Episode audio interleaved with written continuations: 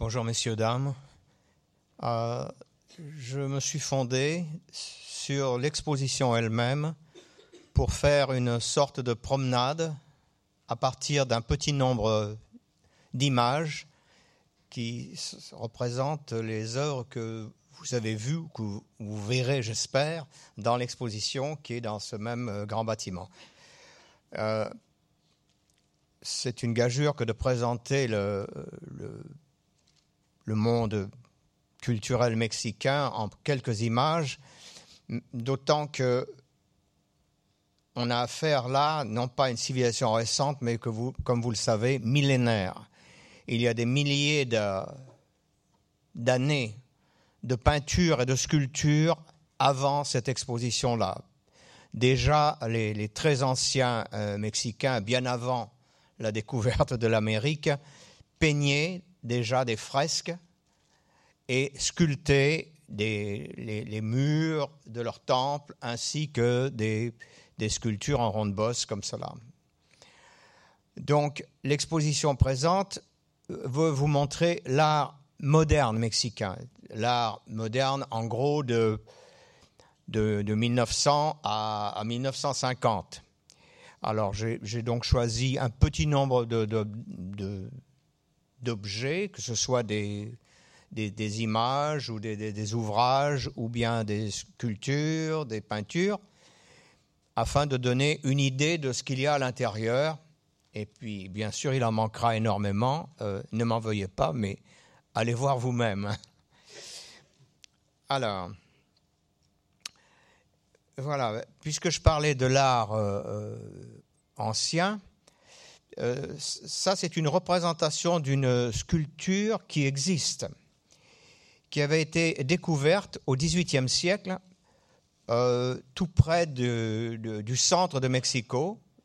Elle avait été enterrée et puis redécouverte au XVIIIe siècle, mais elle était, semble-t-il, tellement effrayante qu'on l'avait remise en terre et enterrée de nouveau pour deux siècles. C'est une déesse, c'est la déesse à la robe de serpent. Vous voyez, c'est la, la. Et on ne voit pas beaucoup là, mais vous voyez qu'elle a la tête de mort qui représente à la fois la vie et la mort. Euh, comme le serpent lui-même peut être à la fois la vie et la mort, euh, c'est d'ores et déjà toute une vieille tradition de repenser la mort autrement que nous le faisons nous en Europe, par exemple. Euh, pour nous, la mort, c'est quelque chose d'horrible, c'est la fin de tout. Euh, au mieux, pour les croyants, c'est la possibilité, peut-être, si tout va bien, d'aller au paradis. Mais euh, de toute façon, c'est quand même effrayant. Chez eux, pas du tout. Chez les anciens Mexicains, c'était le, cycle de la, c'était le cycle de la vie. Donc, lorsqu'aujourd'hui encore on célèbre la fête des morts, c'est en même temps la, fête de la vie. On va manger sur les tombes des morts, on fleurit les tombes des morts, on mange des sucres, on offre des jouets en forme de squelette pour amuser les enfants. Euh, à moi-même, puisque je suis né un 31 octobre, on offre un crâne en sucre que, que je mange, parce que c'est euh, un signe d'amitié, c'est un signe que tout va bien, que tout va continuer comme cela.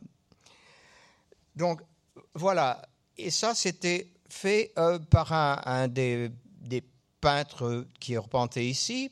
C'est une grande, grande, grande aquarelle qui représente cette euh, Coatlicue lorsqu'elle a été redécouverte. Alors ça, je le montre volont, euh, volontairement pour que nous ayons avec nous le Mexique très ancien, parce qu'il n'y a pas eu, rupture entre, l'art moderne et l'art très ancien. Il y a toujours eu continuité. Ça, ça a toujours été dans l'esprit des gens comme Diego Rivera euh, et, tous ses amis. Ah, alors voilà, l'homme qui est considéré par Diego Rivera, puisque je viens d'en parler, et, ses amis, Orozco, Siqueiros et d'autres, comme le fondateur de l'art moderne. Euh, pour nous, ça paraît un peu étrange parce que euh, ce fondateur de l'art, de, moderne était un, un, graveur et dessinateur à façon, c'est-à-dire il était un artisan.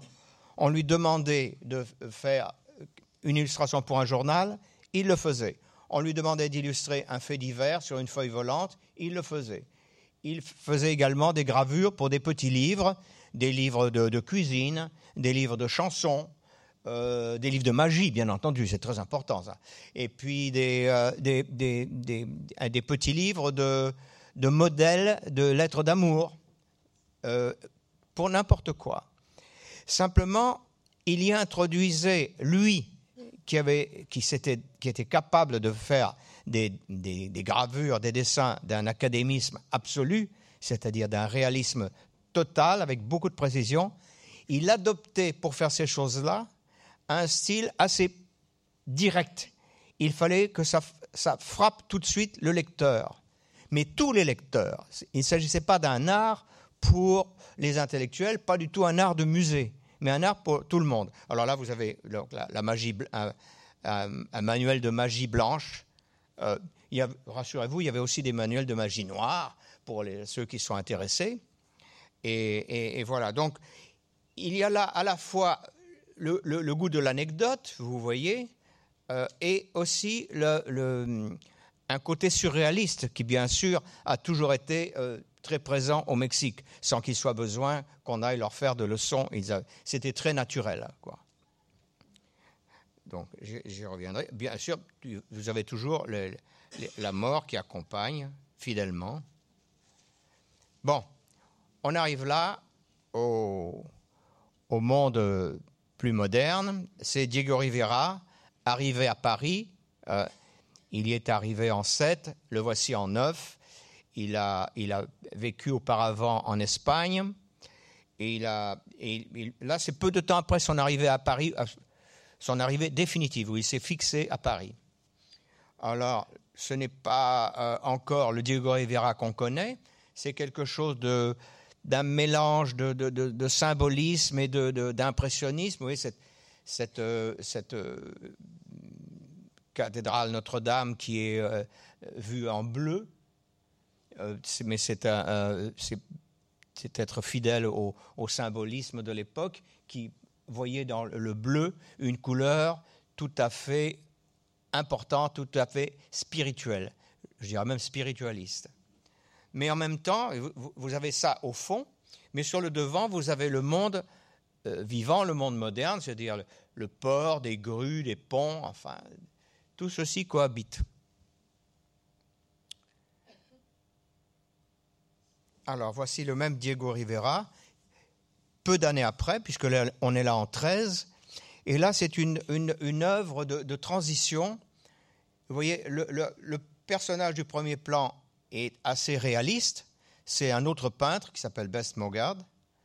Mais sur l'arrière, on repère toutes sortes de choses qui sont en rapport avec les autres peintres que euh, Diego fréquentait. Par exemple, cette espèce de grande roue qu'il y avait autrefois à Paris à son époque, c'est quelque chose qu'il euh, avait repéré comme un thème important chez euh, Robert Delaunay, par exemple. Et autre chose d'importante pour lui, c'est que si cette roue tourne, il peut essayer de la représenter avec des différents rayons. Vous voyez, les, rayons bougent un peu. C'est ce que voulaient les, futuristes italiens euh, aussi, qu'on puisse transcrire, qu'on puisse essayer de, rendre le mouvement dans ce qu'il était réellement. Et euh, Diego Rivera les avait euh, pas beaucoup fréquentés, mais il avait vu en 1912 la grande exposition des peintres euh, futuristes qui avait eu lieu à Paris et qui avait quand même fait sensation, dans la mesure où c'était, c'était un cubisme, si vous voulez, mais avec quelque chose d'autre avec une volonté de, dynamisme et une volonté d'introduire le mouvement, justement. Ce que déjà voulait Delaunay de son côté, lui qui était plutôt un cubiste. Alors là, on repère aussi d'autres choses. Vous avez euh, le, train qui est dessous, qui est le signe de la, modernité. On, sort de la thématique du, du début du siècle, de la belle époque, si vous voulez, où c'était des, thèmes euh, reconnus, c'était la peinture militaire, c'était la peinture d'histoire, euh, la peinture mythologique, les portraits traditionnels, euh, les, groupes, les, natures mortes, enfin tout était, dans les salons de l'époque, tout était très précisément catalogué. Ici, il y a déjà un mélange des genres qui ne se faisait pas beaucoup, beaucoup à l'époque, pas volontiers. Vous avez tout le monde moderne qui est là, le monde réputé pas sérieux, la, grande roue où on, va s'amuser et tourner, et puis devant cet homme élégant euh, qui est en train, d'enfiler ses gants, justement, qui est le peintre Besmogard. Et puis vous avez toute une sorte de grande fumée qui est là tout autour et qu'on peut on peut se dire ça, il a, trouvé ça chez ses euh, collègues futuristes aussi, en particulier chez Fernand Léger. Euh, depuis 1910, 11, 12, Fernand Léger euh, a fait des tableaux comme ça où il a, stylisé la fumée en, des formes ballonnées comme cela. Et puis des inscriptions. Hein, D'ores et déjà, vous voyez, des inscriptions qui sont un peu la, la, marque du, cubisme. Ça a commencé très tôt, chez, déjà chez les fauves, mais c'était beaucoup exploité par Braque, et, Braque Picasso, Jean Gris et tout ça. Toutes sortes de personnes qu'à ce moment-là, euh, Diego Rivera connaît ou va connaître. Alors là, je passe à toute autre chose. Euh, il y a une petite erreur quant à la date. Ce n'est pas 1930, c'est quelque chose de, de beaucoup plus tôt que ça. Euh, c'est au moment où Atle s'occupait, s'intéressait au futurisme. Euh, et, au futurisme et en même temps au spiritisme. Vous voyez. Mais le, futurisme et le spiritisme ne faisaient pas mauvais ménage. Et là, vous voyez, c'est déjà une sorte de, structure complètement abstraite. C'est très intéressant parce que dans ces peintures même, euh, euh Gerardo Murillo, qui, qui avait pour pseudonyme le docteur Atle, euh, qui en langue nahuatl signifie euh, de l'eau, euh, il, était absolument figuratif. Il adorait faire des paysages ou des, portraits, mais de toute façon très figuratif. Et ici, dans, dans cette sorte de, grands dessins, ce sont des grands dessins, il est abstrait. Et quelqu'un de, qui les avait connus en son temps qu'il avait connu en son temps, envers. Euh, quand j'avais fait une exposition de, des stridentistes mexicains, c'était, attendez, que je me retrouve ça, c'était vers 85, euh, je suis allé à 80, en 85, il y avait encore des gens à Mexico qui avaient connu euh, le docteur Hart et qui m'ont dit non, non, pas du tout, pas du tout, ça c'est quelque chose de beaucoup plus tôt, et eux, ils, ils dataient ça de 1913, c'est-à-dire en plein au moment du futurisme, justement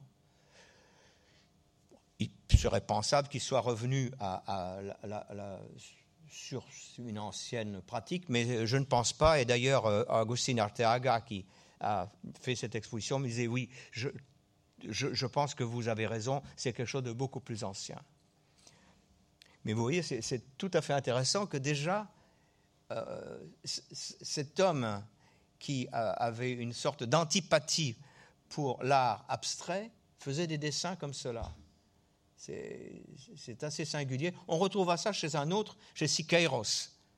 Siqueiros euh, s'entraînait, lui, il les voyait comme des exercices, à faire des peintures vraiment abstraites. Vous en avez une ici, que vous verrez, mais il, en a fait d'autres qui sont conservées dans les musées à, Mexico. Cette, espèce de, balancement entre le, figuratif et l'abstrait, c'est quelque chose d'assez caractéristique euh, du, euh, du monde plastique euh, mexicain. Vous retrouvez ça chez un autre, qui d'ailleurs pas mexicain mais guatémaltèque, c'est Carlos Merida. Hein, vous verrez ça aussi. Ah, voilà, un, très beau tableau cubiste de Saraga. Euh, c'est un étrange euh, monsieur qui, qui prenait toujours le dernier bateau et il, est arrivé en France en 1904 il a commencé à faire des peintures telles qu'on en faisait à l'époque, c'est-à-dire des, nudités aguichantes euh, sous prétexte de danse de Salomé, de, pauvres Sébastien percé par des flèches, mais tout ça de façon très perverse, comme ça se faisait à l'époque. Et il réussissait très bien. Vous avez là une peinture assez euh, spectaculaire qui est euh, La femme et le pantin. À, la suite de cela, il s'est mis à faire du, réalisme quand il a été à travailler en Espagne avec euh, Diego Rivera. Il y avait un peintre à la mode à l'époque qui était Zuloaga, un très bon peintre réaliste, et ils, arrivaient à faire du Zuloaga avec, avec beaucoup d'habileté tous les deux. Euh, est, très habile. Et alors là, quand euh, Diego et, une femme qui les accompagnait aussi, qui était Maria Blanchard, passent au cubisme, lui passe au cubisme aussi. Mais il, euh, je ne sais pas de quelle façon, et là on est en 17, c'est le moment où Diego et un, Italien qui Severini, qui était un futuriste, essayaient de, dépasser le cubisme euh, par l'intermédiaire d'une sorte de spiritisme ou de machine à voir ce qu'on ne voit pas. Et il a fait euh, ce personnage comme, découpé, comme abstrait. Euh, c'est tout à fait inhabituel dans son œuvre. Euh, il, a, fait du cubisme, si j'ose dire. Je dis fait du parce qu'il n'était pas, pas, vraiment très sincère. Il a jusque vers en, en 17, c'est une de ses dernières, et il a arrêté et il a dénoncé tout le cubisme en disant que c'est une farce, c'est mauvais, j'ai perdu mon temps, c'est lamentable, tout ça. Et il a, basculé vers une sorte d'art art déco euh, mondain, très, très joli, très décoratif. Euh, voilà. Mais il a vraiment, euh, de façon très curieuse, dénoncé son, son propre art. Ah, voilà. En restant dans le cubisme avec Diego Rivera, alors, ça, c'est un, cubisme relativement classique, sauf que, sauf que c'est un, cubisme mexicain. En effet, vous apercevez derrière, sur le fond, les montagnes, euh, très hautes, puisqu'il y a la neige au fond. Et devant, c'est une sorte de paysage zapatiste. Pourquoi zapatiste? Eh bien, parce qu'il y a le, chapeau des révolutionnaires, le fusil des révolutionnaires, et vous avez ce qu'on appelle les, sarapes, c'est-à-dire des, espèces de grandes écharpes euh, striées de couleurs, comme ceci, qui était, qui une sorte de caractéristique, et, chez Rivera aussi, qui en a fait très souvent dans ses natures mortes. Donc c'était euh, au moment où il y avait un, véritable intérêt de Diego Rivera pour qu'est-ce qui se passait dans son pays. Euh, et, il y avait, comme vous savez, à ce moment-là, depuis 1910, euh, la, la révolution, et qui n'était pas encore prête de se terminer. Alors, aussi, j'attire votre attention sur le petit euh, carré dans le coin, qui est un trompe-l'œil. Euh, vous avez un, billet qui est cloué, mais bien entendu, le, le clou n'existe pas, il est peint lui aussi comme tout le reste. Et c'était une sorte de, ces sortes de, trompe-l'œil et de clin d'œil en même temps qui avait été mis à, l'honneur par Braque, qui lui, l'un des premiers, avait fait ces choses-là, ces clous, euh, euh, le, clou pour suspendre la palette, euh, palette qui n'était pas là, pas plus que le clou.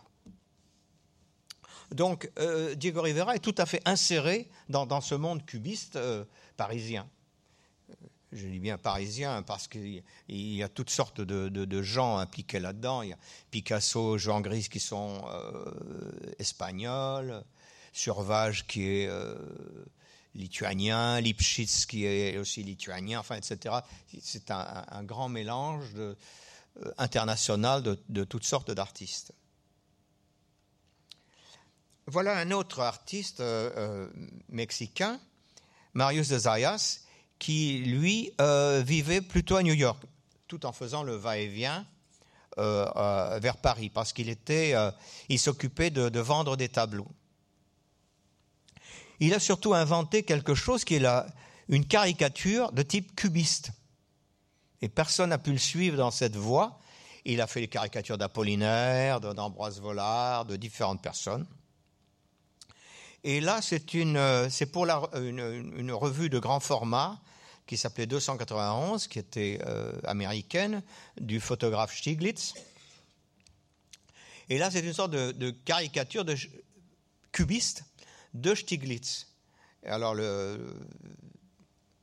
on dit quelque chose comme euh, euh, attention, euh, la, galerie va, rejeter en arrière sa mèche. Il s'agit de Stiglitz. Les deux cercles rouges, là, ce sont ses lunettes. Et puis les choses sur le côté, c'est la mèche par laquelle Stiglitz était célèbre. Voilà, et tout ceci sans aucune figuration, mais seulement une, sorte d'allusion au personnage. Euh, et ça, ça avait été défendu par Apollinaire, qui était vraiment très, très surpris et qui tout de suite avait compris l'intérêt d'un tel type de caricature dont on ne pouvait espérer qu'il y aurait une, véritable descendance. C'était tout à fait nouveau. Mais de la descendance, il n'y en a pas eu. Euh, pour la bonne raison, c'est sûrement pas très facile d'arriver à saisir un personnage avec deux triangles et un carré. C'est sûrement pas facile. C'est un, homme qu'on a, on a redécouvert. Euh, ça avait été connu du temps d'Apollinaire vers 14-15. Et puis il a disparu. Ce n'est seulement que dans les années 70 euh, qu'on a redécouvert tout le travail de Marius de Zayas. Bon, encore un qui, était, euh, passé par Paris, alors, il est toujours compté, et à juste titre, à juste titre, dans, euh, l'art mexicain, où il a été un personnage indispensable, sauf qu'il était guatémaltèque. Mais il, a, apporté euh, le premier des couleurs indigénistes, si j'ose dire, dans la peinture de, l'Amérique centrale. ça, ça a été peint en 1917 lui était venu à, Paris euh, jusqu'en 1914 sans, beaucoup de succès. Euh, on ne l'avait pas euh, remarqué. Il y a des peintres qui ont été remarqués très vite, d'autres non. Lui, on n'avait pas remarqué. Et quand il est revenu dans son pays, au Guatemala, c'est là qu'il a peint ceci. C'est quelque chose d'assez étrange, mais je puis vous assurer que le phénomène est courant qu'on découvre mieux son pays et ses caractéristiques lorsqu'on vit à l'étranger. C'est quelque chose qu'on voit aussi bien dans l'art que dans la littérature. Et c'est ce qui, je pense, est arrivé à, à cet homme, cet artiste, euh, de découvrir, alors qu'il travaillait avec Van Dongen, par exemple, dans le même atelier, il n'avait pas d'argent, Van Dongen l'avait pris pour travailler avec lui.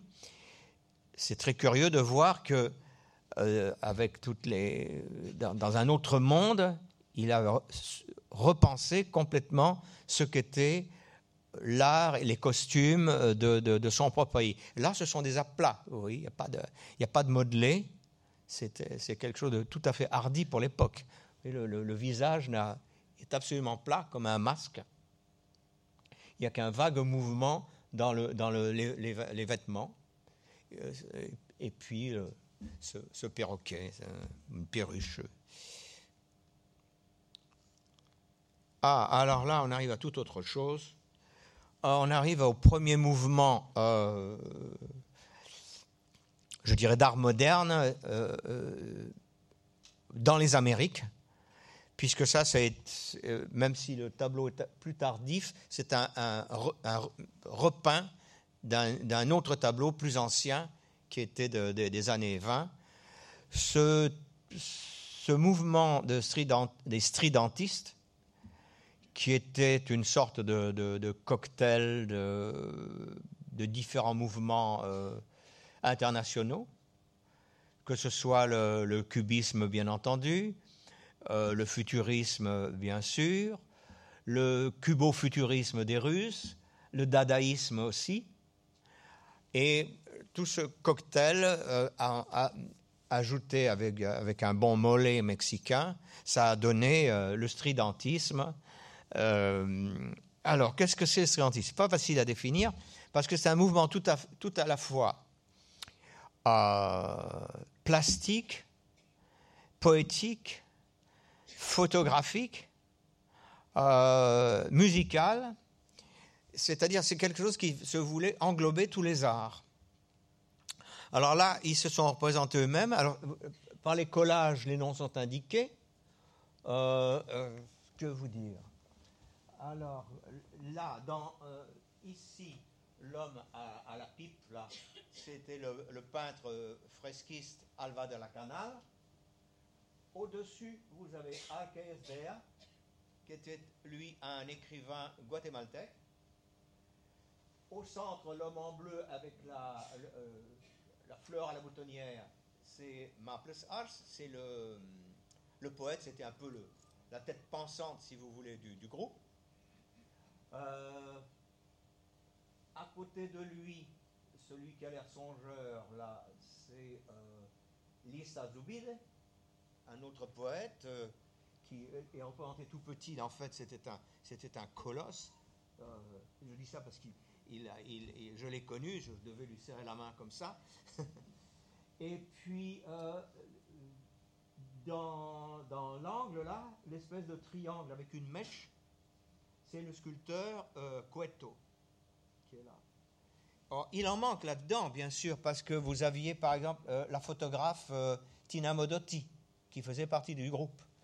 Vous aviez l'américain Weston qui aussi faisait partie du groupe et exposait avec eux il y avait le, musicien Fermin Revueltas, un, très grand musicien, euh, insuffisamment connu à mon avis, et euh, qui donnait des concerts lorsqu'ils se réunissaient. Bon. Donc vous voyez, un, mouvement qui se voulait universel, qui se voulait également révolutionnaire. Euh, il voulait à la fois combiner la révolution telle qu'on l'imaginait et, l'art moderne tel qu'on le voulait. Et c'est un mouvement qui a duré à peu près de, 21 jusqu'à 28. Euh, et là, il s'est fondu avec euh, le, muralisme et avec Diego Rivera et ses amis. Hein. Diego Rivera les a, les, a considérés comme des alliés. Bon, alors, voilà par exemple une des sculptures euh, que faisait Cueto. alors, comme toujours, c'est à la fois de l'art moderne et de l'art très ancien. De l'art ancien parce que ce goût du masque, c'est bien sûr quelque chose qui remonte euh, à la plus haute antiquité euh, mexicaine, ça, les masques. Et là, ce sont des masques, il en a pas beaucoup. Et là, c'est un mélange de carton et de métal, parce que là, aussi, il y avait le, mélange, pas seulement euh, de la thématique de, l'humain et de, l'animal, mais aussi euh, des matières. Et ça, ça, a toujours été quelque chose d'assez caractéristique de Cueto, mélanger les matières. Euh, il a fait aussi cela lorsqu'il est plus tard venu en France. Tenez, alors la voilà, toujours ce Cueto, et ça c'est à son retour de France qu'il a fait ça, un monument à la Révolution. Alors, ce n'est qu'une maquette, ce n'est qu'une maquette, mais c'était destiné à être quelque chose de, gigantesque. Euh, ce serait trop long à vous expliquer, je le ferai une autre fois comment ça marche, mais c'était quelque chose de très révolutionnaire, très inimaginable pour l'époque, peut-être imaginable pour les utopistes euh, euh, constructivistes russes, peut-être, mais ce n'était pas acceptable, ça. Mais c'était une très belle œuvre abstraite en soi, en bois. Alors là, euh, je, ne sais pas très bien pourquoi euh, j'ai mis ça. Euh, si, c'est le docteur Atle qu'on a vu tout à l'heure. Vous voyez, celui qui faisait les choses, à, le grand dessin abstrait. Et alors là, c'est une dame qu'il aimait beaucoup, beaucoup, beaucoup. Il s'arrachait les cheveux l'un et l'autre. Et c'est Naoui Olin qui était plus un personnage qu'une artiste à proprement parler, ou j'appellerais ça peut-être de l'art naïf. Vous en, avez, vous en verrez différents exemples. En fait, elle s'appelait Mondragon, un joli nom pour une dame difficile. et là, Dr. Atl l'a représenté très, très réalistement à, son gré. bon, c'est sans doute de ces femmes fortes comme veut montrer l'exposition. Voilà. Alors voilà, alors le, muralisme lui-même, parce que après tout, c'est une des, grandes choses que le Mexique a apporté au monde, ce muralisme. Le muralisme, on connaissait ça, bien sûr, on a toujours connu ça. Euh, au, fond, les, dessins sur les, grottes préhistoriques, c'est du muralisme. Hein. Mais le, muralisme moderne, c'est vraiment quelque chose qui est venu du Mexique. En effet, dans, les, les, des gens comme Maurice Denis avaient essayé de remettre ça euh, au goût du jour. Il y avait déjà eu, mais c'était toujours, c'était toujours de l'art pompier il faut le dire. Ce qui se faisait dans les mairies, c'était des, euh, des, républiques ou des, des maternités euh, entourées d'enfants. C'était vraiment de l'art conventionnel. Voilà. Et avec le Mexique, c'est tout autre chose qui s'introduit. C'est un monde beaucoup plus libre, à la fois ici, un monde antique, mais où, quand, chez quelqu'un comme Rivera, Orozco, Siqueiros, on introduit des machines, on introduit des, le monde moderne, on introduit des, tout autre chose, et surtout une nouvelle technique de peindre. C'est ça qui est important. Euh, ce que vous voyez ici, c'est euh, c'est curieux c'est celui qui en principe est le tout premier, la toute première fresque finie, terminée. Et elle a été faite, elle a été inaugurée en 22. Euh, et c'est un, Français qui a fait ça, c'est Jean Charlot. Alors, ce pauvre Jean Charlot est complètement inconnu dans son pays, la France, qu'il a d'ailleurs abandonné, il a bien fait, puisqu'on ne s'occupe pas de lui. Euh, mais par contre, les Mexicains l'ont reconnu comme un des leurs. Et ce qui est très curieux, c'est que cet homme était un, catholique militant et qui s'est installé au Mexique et qui, s'est lié d'amitié avec, avec tous les fresquistes. Il est paradoxal que ce soit euh, Siqueiros, lui le communiste euh, maniaque, qui a, qui a, tenu à faire la fête pour que euh, on célèbre la, fresque de, de, Jean Charlot. Alors là, c'est une chose assez typique, c'est euh, le massacre au Temple Majeur, c'est-à-dire quand les, conquistadors sont, sont, arrivés à Mexico, eh bien, ils ont massacré tout le monde, le maximum qu'ils ont pu. Et au Temple Majeur qui était au centre de Mexico, ils, ont tué les prêtres et les, assistants et tout cela. Et c'est ce que montre euh, euh, Jean Charlot. Alors ici, on ne peut pas s'empêcher de penser à, la peinture euh, de la Renaissance italienne, et même un peu plus tôt, on pense à Paolo Cello. Vous voyez, le, mouvement des lances qui donne ce, mouvement. Et c'est tout à fait bienvenu parce que vous voyez que c'est dans un escalier. On monte, c'est dans un grand escalier, on monte et on, suit ce mouvement des lances, comme cela. Et, c'est fait en aplat c'est tout autre chose que les, les, choses euh, du, bah, qu'on peut voir dans, certaines mairies ici et qui cessaient de vous montrer très précisément euh, la, peinture académique euh, et que ce soit très joli, très beau, comme on aime bien, les chats dans les paniers et tout ça. Bon, là, c'est pas ça du tout. On est dans le monde d'aujourd'hui et quand on est dans le monde d'hier, c'est pour vous montrer la continuité entre le monde d'hier et le monde d'aujourd'hui. Voilà. Alors voilà un, des autres grands euh, fresquistes, grands muralistes, c'est Orozco.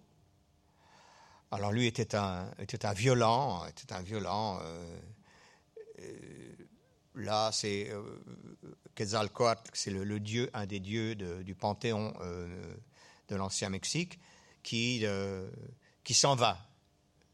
Il quitte le Mexique, il est désespéré, les, gens sont aussi désespérés qu'on les laisse entre les mains des, Espagnols, euh, et il s'en va toujours avec les, serpents protecteurs, vous voyez, de, de part et d'autre, comme cela.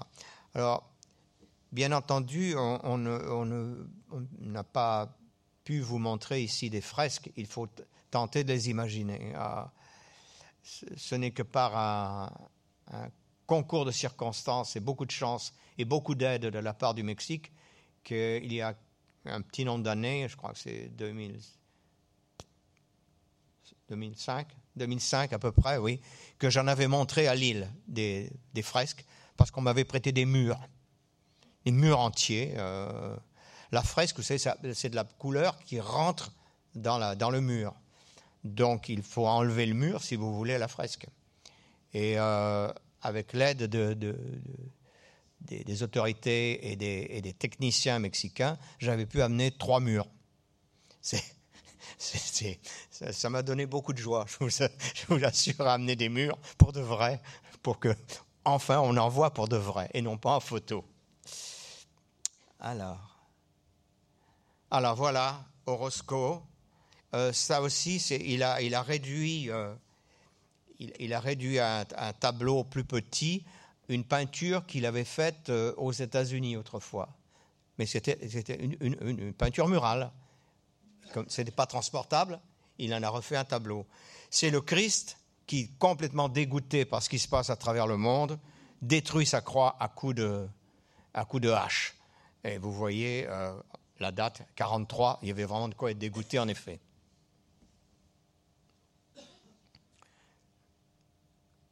Alors voilà, on revient à Diego Rivera, qui lui aussi était un très grand fresquiste. Et, euh, alors là, vous avez une sorte de, travail à la fois populaire et en même temps, vous voyez le, travail, la, composition impeccable qui a été faite. On est très loin de l'art, de l'art primitif. Euh, c'est vraiment quelqu'un qui est passé par le cubisme qui a fait ça. Lui-même le disait, hein, lui-même le disait. son passage par le cubisme, pour lui, ça avait été capital. alors que Zaraga, lui, reniait ça complètement.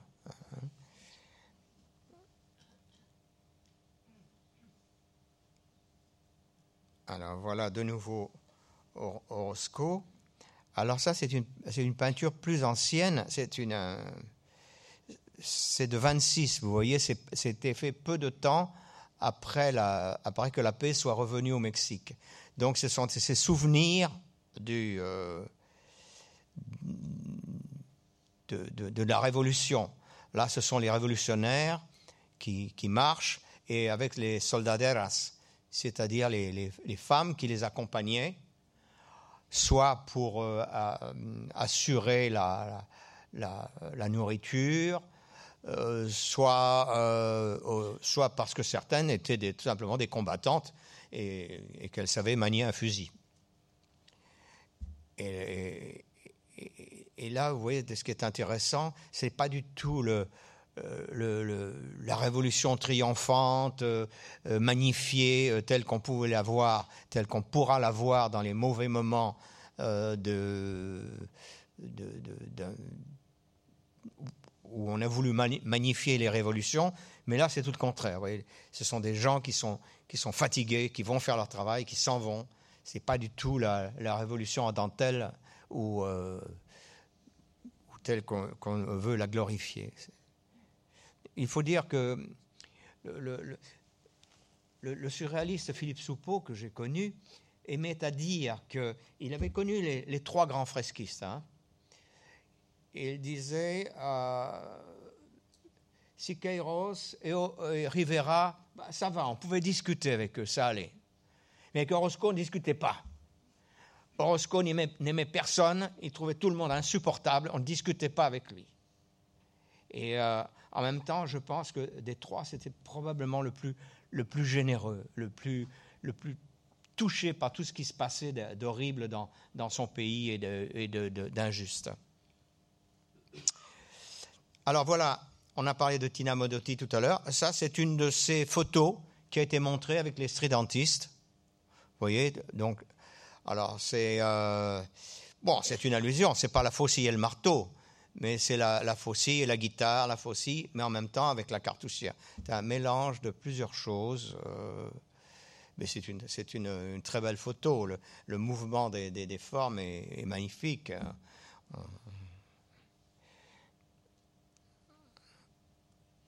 Alors, voici Sikairos. C'est une vieille mère prolétarienne, vous voyez, avec, les enfants. Tout ça est tout ceci ne, ne, ne, ne, veut jamais donner dans le pathétique. Vous voyez, c'est ça qui est, c'est ça qui est très euh, important, me semble-t-il, dans ces choses-là. On montre les choses, mais il ne faut pas tomber dans, le pathétique. Les révolutionnaires, on les voit, ils s'en vont, ils, ont, ils, sont fatigués, ils, ont, ils vont, continuer le travail. Les femmes les suivent, elles aussi avec leurs fusils et tout ça. Là, c'est une, femme qui, vit très difficilement, elle a des gosses, elle ne sait probablement pas, comment pas les nourrir mais c'est pas du genre pleurnichard. Vous voyez, c'est pas. Alors, plus tard, lorsqu'on glorifie la Révolution, on, essaie davantage de, donner quelque chose de fort, de, joli qui frappe. Ça, c'est une très bonne, sculpture, mais elle est de 57. Alors, en même temps, ce sont des, ouvriers, on suppose, ou, des, des, paysans, puisque ça s'appelle Deuil pour Zapata, qui transportent un mort, peut-être Zapata, je ne sais pas, qui avait été assassiné. Et c'est une, vous la verrez, je trouve, c'est une très belle sculpture. Simplement, c'est un peu, c'est, un un, effet. C'est plus, c'est beaucoup plus facile lorsque la, la, révolution est faite et gagnée et tout cela, euh, que tout, tout, tout, va bien, qu'on peut, euh, qu'on peut j'allais dire exploiter, non pas exploiter, mais, mais glorifier la révolution. C'est plus facile que ce qu'on a montré plus tôt. La, chose qui était de, de 26 ou les choses qui sont de, des années 20 et qui sont en plein dans la révolution. Euh, euh, pensez à la, au paysage zapatiste de, Diego Rivera. Alors voilà. Alors on saute beaucoup plus tard, beaucoup plus tard. Là on arrive aux années 50 avec quelqu'un qui est arrivé depuis assez peu de temps au Mexique, qui est Matthias Göritz, qui était un Allemand, qui s'était réfugié au Mexique et qui qui est devenu un, très grand artiste et surtout un très grand architecte. Pour ceux qui connaissent un peu le, le Mexico, c'est lui qui a fait ces énormes tours euh, de couleurs qui sont un tout petit peu à l'écart du centre de Mexico c'est assez magnifique. Et ça, c'est le boucher. C'est une, sculpture très brutale, en bois. Euh, et c'est très impressionnant. Ça ne cherche pas à faire joli, ça, non. Hein. Alors, une autre, euh, une autre, un autre photographe très important, on ne peut pas les citer tous, hein, parce qu'il y en a beaucoup, mais voilà, euh, Alvarez Bravo, euh, Manuel, Palola, elle est également là. Et euh, ça s'appelle les sous-entendus. Euh, c'est du linge qui est asséché sur des agaves. Ça veut dire beaucoup de choses, parce que les sous-entendus, c'est avec un E au bout. C'est-à-dire celles qu'on n'entend pas. Celles qu'on n'entend pas, c'est celles qui ont lavé le linge et qui l'ont étendu sur des piquants. On ne les entend pas, mais il faudrait peut-être euh, réfléchir et peut-être, peut-être se méfier parce qu'il y a des piquants dessous et ça pourrait mal tourner. Voilà, comme une sorte de mm, plaidoyer pour la parité, volontaire ou non. J'ai peine à croire qu'il n'y ait pas beaucoup de volonté là-dedans. Ah, voilà une belle, euh, une très belle sculpture qui est en onyx vert. Ah, comme ceci, d'une taille d'une tête. C'est une des, rares œuvres de ce Bratchos là qu'on a qu'on a parce que beaucoup de choses qu'il avait fait en France ont été perdues. Euh, le Mexique m'avait demandé de faire des recherches parce que c'est incompréhensible que tant de choses se soient perdues. Eh bien, je n'ai rien trouvé. Je n'ai trouvé, on trouve des traces de lui dans des euh, parfois des allusions dans des revues, mais des œuvres puisqu'il ne les a pas transportées. Où sont-elles? Comme ce sont des choses qu'il faisait qui étaient en pierre, il est difficile d'imaginer que rien ne subsiste. Eh bien non, pourtant, euh, quand on voit une sculpture comme ça, on a vraiment envie de savoir qu'est-ce qu'il y avait d'autre.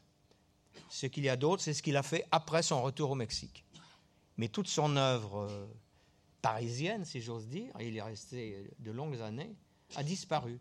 On sait qu'il a beaucoup travaillé par d'autres qui étaient ses amis, euh, le Polonais Zamoyski, le, Matteo Hernandez, le, sculpteur espagnol.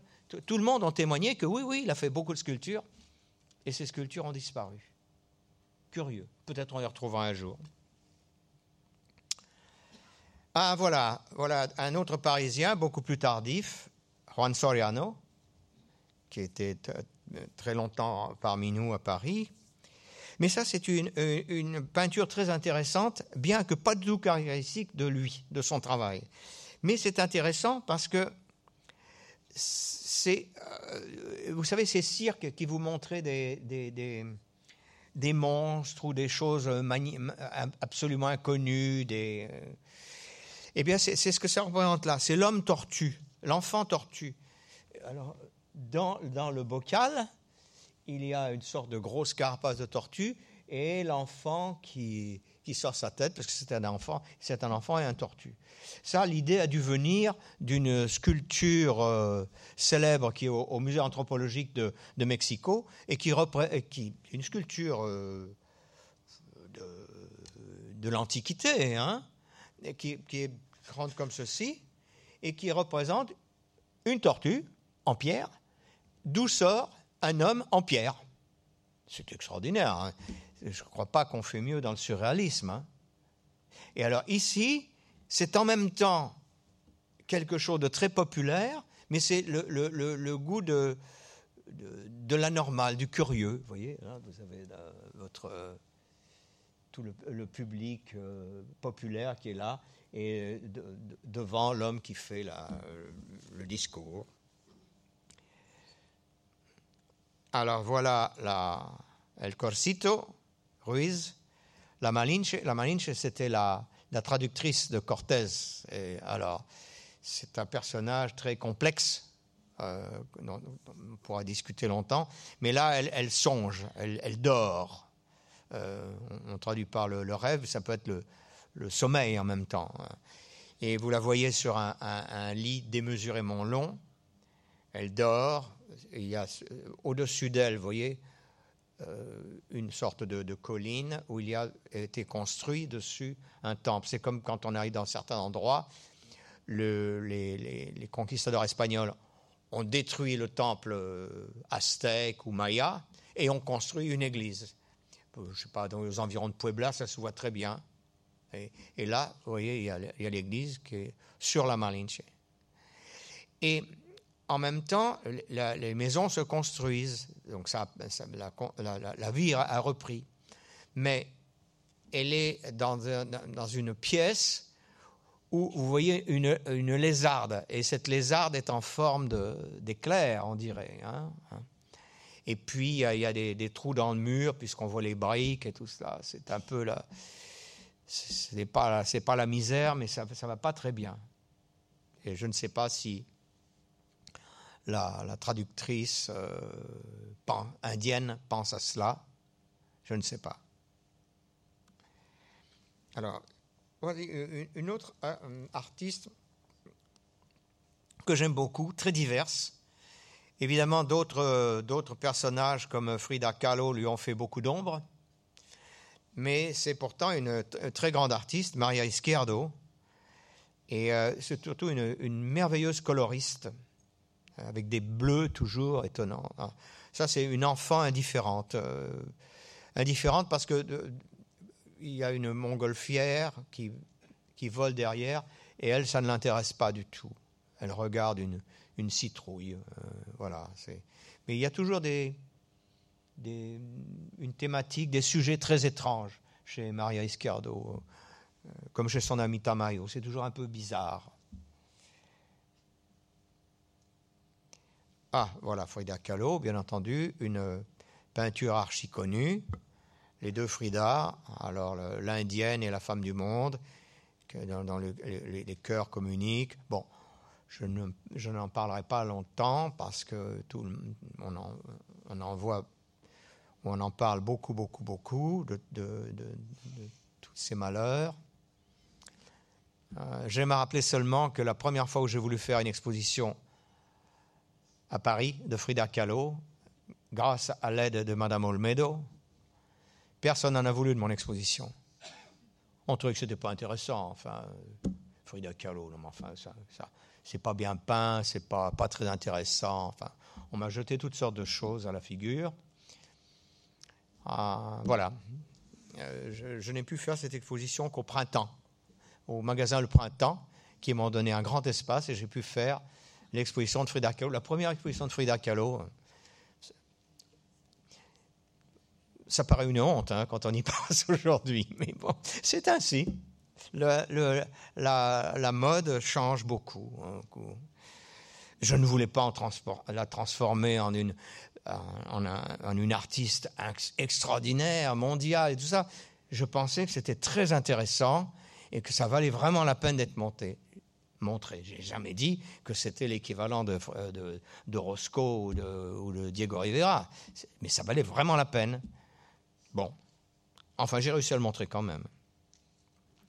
Voilà, ben c'est justement Madame Olmedo, c'est pour ça que j'ai plaisir à le montrer, qui, qui m'avait aidé en prêtant beaucoup d'œuvres euh, pour cette exposition. Et alors ça, elle a été peinte par euh, Diego Rivera vers la fin de sa vie, vous voyez. Donc il faisait aussi des, des, portraits de ses mécènes. Ah, Carlos Merida. Alors le voilà le guatémaltèque, c'est celui que, que, vous avez vu tout à l'heure qui a peint euh, l'indienne avec son perroquet, euh, l'élève de, de, Van Dongen. Voilà. Et dans les années 30, après, un nouveau passage à, Paris, il, a changé, il est devenu peu à peu abstrait, sous l'influence de Paul Klee, sous l'influence de, lui-même aussi, pour changer, et il est devenu euh, surréaliste. Voilà, donc on pense peut-être à Miro, des choses comme cela, des formes. Euh. Alors voilà Tamayo, un, autre qui a été très proche de, du, du, surréalisme. Alors là, c'est une vue de, New York. Vous avez un personnage qui, euh, avec les, pastèques, les pastèques qui représentent pour lui presque toujours lorsqu'il est peint, comme pour le poète Tablada, c'est le Mexique. Hein, et puis il aperçoit au loin, il le regarde avec des, jumelles, euh, Manhattan qui est là, mais lui il regarde avec une longue vue à distance, comme cela. C'est très curieux. Alors ici, c'est Alice Raon. Alors, Alice Raon est particulièrement bien représentée dans l'exposition. Euh, Alice Raon était une, Bretonne qui, s'est réfugiée à, à, la guerre euh, au Mexique et elle, elle, y est restée. Et euh, là aussi, on ne l'a découvert que très tardivement euh, ici, c'est euh, une, œuvre, comment dire, est-ce que c'est surréaliste ou quoi Je ne saurais pas vous dire. Mais en tout cas, si on doit la rapprocher de quelque chose, c'est assurément du, surréalisme. Euh, elle est ce personnage oublié du surréalisme mexicain. Le principal personnage était Remedios Varo, qui était, elle, d'origine euh, espagnole et aussi une réfugiée. Il y avait aussi Leonora Carrington, qui était elle, euh, britannique et également une réfugiée. Et, et, euh, puis la photographe Cathy Horna, etc., etc. Donc vous aviez tout un groupe de, de, de, de, surréalistes, essentiellement composé par des, des femmes émigrées auquel il faut ajouter Günther Gerzo, euh, qui lui était, euh, d'origine euh, étrangère mais né au, Mexique. Bon. je suis très content que cette Alice Raon été, est, bien représentée ici parce que c'était une femme absolument charmante, elle était âgée, elle mélangeait un peu. Elle m'avait surpris en, faisant un rapprochement entre les calvaires bretons et le tchakmol. Vous savez, le tchakmol, c'est cette sculpture sur laquelle on, était censé arracher le cœur des gens. Elle disait, mais oui, vous savez, au fond, les calvaires bretons, c'est la même chose. Bon, je n'ai pas contredit, ça demande réflexion, mais si on y réfléchit, c'est pas si bête. Hein c'est pas si bête du tout. Bon, je, voilà. Je finis sur un, une œuvre qui, m'intrigue beaucoup. C'est euh, O'Gorman, un, peintre et architecte euh, mexicain, qui a peint cette étrange chose. Euh, c'est un projet pour la, naissance de Vénus. En fait, c'est un hommage au facteur cheval pour ceux qui connaissent le facteur euh, cheval, dont il, était allé visiter le, palais idéal et ça l'avait absolument fasciné en tant qu'artiste et surtout en tant qu'architecte. Et il avait fait cela, vous voyez. Dans, l'angle en haut, vous avez un portrait du facteur cheval, en son costume de, facteur. Euh, comme, l'était euh, autrefois dans, le, Mexique du 19, fin 19e, euh, Hermenegildo Bustos, qui lui aussi se représentait en facteur, euh, comme, ceci. Donc c'est une sorte de, de va-et-vient. voilà.